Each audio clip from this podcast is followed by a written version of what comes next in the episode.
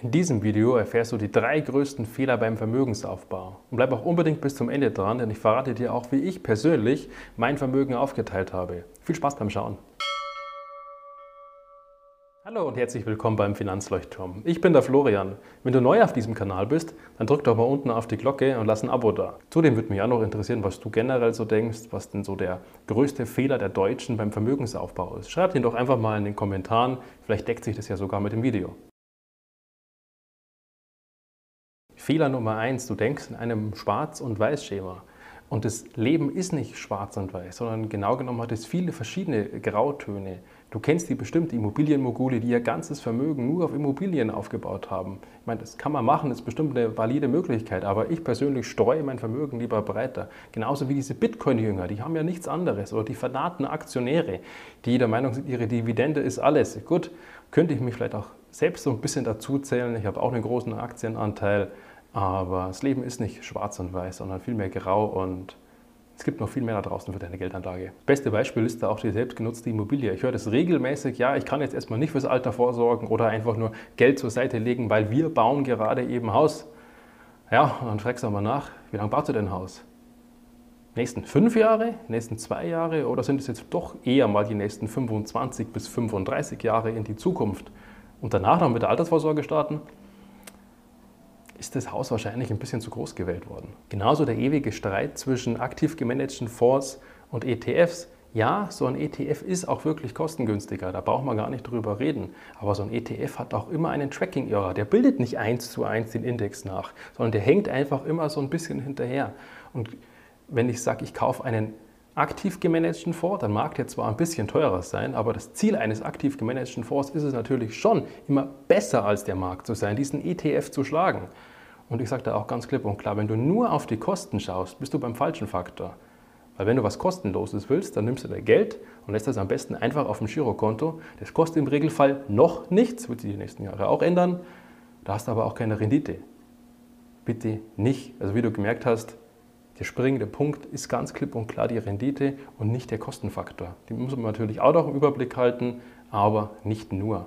Ich persönlich habe den größten Teil von meinem Vermögen nämlich in den Vorpolisen. Wieso? Ganz einfach. Erstens kann ich jederzeit meinen Fonds wechseln, ohne dass ich erneute Kosten habe. Heißt, ich muss nicht jedes Mal diesen Ausgabeaufschlag zahlen, was aktiv gemanagte Fonds wieder extrem interessant macht. Das nächste Thema ist, ich muss mein Geld, bis ich 85 bin, auch nicht versteuern. Heißt, ich kann jedes Mal einen Vorwechsel machen, ohne einen Pfennig Steuern zahlen zu müssen und ohne diesen Ausgabeaufschlag nochmal erneut zahlen zu müssen. Wann ich natürlich schon Steuern zahlen muss, ist, wenn ich mein Geld rausnehme. So, jetzt sage ich aber, ich mache dieses Thema generell für die Altersvorsorge, bin 62 und habe dann nur den halben persönlichen Steuersatz. Und selbst dann muss ich nicht alles auf einmal auflösen, nehme ich hier meinen Zack Geld und trage den zum Finanzamt, sondern kann das auch peu à peu machen, bis ich 85 bin.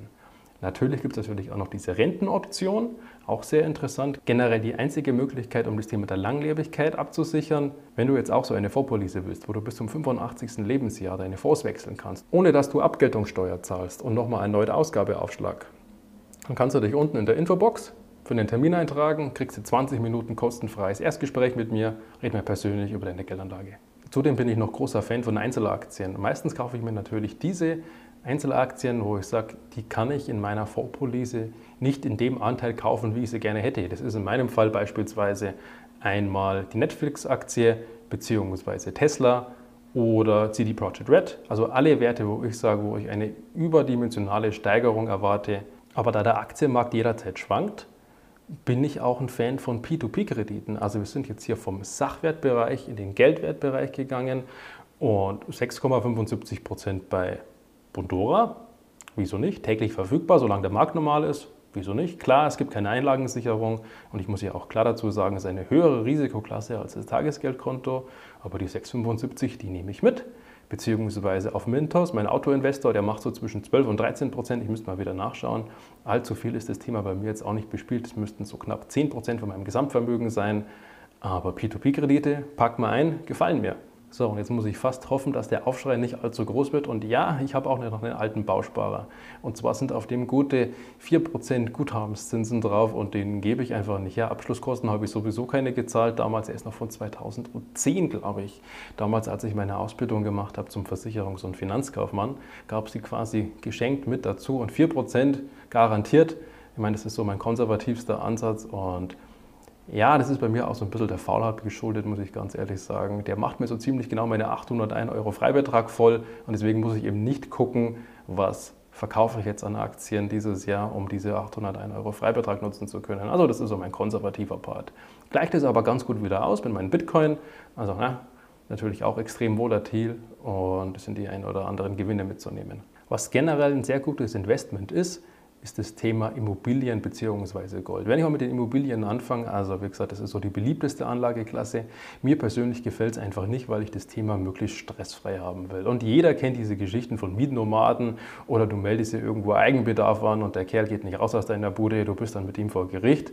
Das kann sich ein bisschen ziehen. Ja, dann hast du irgendwo einen Schlamperer und dir schimmelt die Bude weg ich mag keine Immobilien. Also ich bin, glaube ich, breit genug gestreut und deswegen, Immobilien sind ein super Investment, aber nicht meins. Und ähnlich ist es mit dem Gold.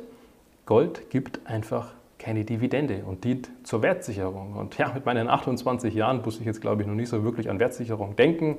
Mache ich über meine Sachwertanlagen in den Aktien, worüber also knapp 70 Prozent bespielt werden, also meine Einzelaktien plus die Vorpolice das ist so mein großer Renditebringer und meine Absicherung für die Inflation. Generell sage ich allerdings nicht Nein zum Gold. So knapp 10% kann man in jedes Depot einbauen und wird bei mir auch auf jeden Fall, wenn ich mal etwas älter bin und die grauen Haare sprießen, mit dazukommen.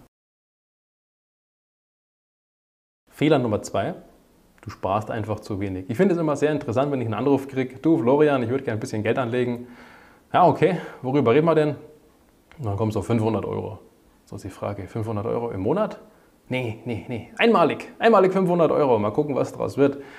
Ähm, es ist einfach zu wenig. Ich meine, selbst wenn du dann eine richtig schöne Aktie erwischt und die von 500 Euro auf 1000 Euro steigt, ja, was mache ich denn jetzt mit 1000 Euro? Wird es mir jetzt hier irgendwo mein Leben verändern? Ist das jetzt meine Altersvorsorge? Also dieses Thema, ich probiere das jetzt einfach nur mal.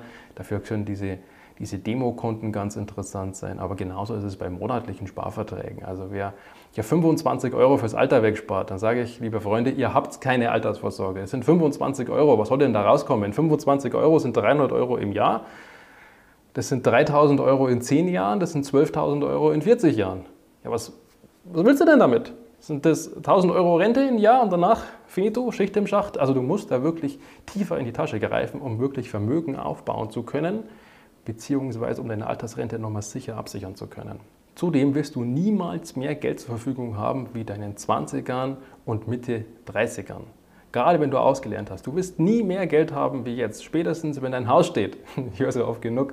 Ja, dann war es erstmal mit dem Vermögensaufbau. Und wenn du Mitte 40, Anfang 50 bist und der Sohnemann oder die Tochter vielleicht studieren will und das vielleicht so ein bisschen einfacher wäre ohne Nebenjob, dann wirst du dem wahrscheinlich auch unter die Arme greifen. Und irgendwann bist du halt 60, dann war es das Thema mit dem Vermögensaufbau bzw. mit der Altersrente und dann bist du einfach zu spät dran. Und genau da kommen wir auch zu unserem dritten Thema.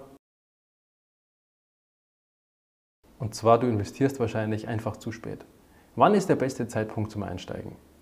Ja, natürlich, wenn die Kurse tief sind, aber wissen tut es niemand, wann genau der beste Punkt ist. Und ich sage mal, gerade eben bei einem monatlichen Sparplan ist es fast egal. Fang einfach mal an, nimm ein paar Euro und spar die zur Seite. Vielleicht mehr wie 25, das wäre schon mal so ein Anfang. Ich hänge da jetzt hier nochmal einen kurzen Videoausschnitt an über die größten Fehler in deinen 30ern. Einfach hier oben draufklicken und dann findest du die finanziell größten Fehler in deinen 30ern. Jetzt nehme ich mal an, du bist 27 Jahre jung und hast diese 10.000 Euro auf der Seite. Wenn ich jetzt von 6% jährlicher Rendite ausgehe und 6% sind bei einem Investmentfonds durchaus realistisch, dann hast du bis zum 67. Lebensjahr ganze 102.000 Euro auf der Seite.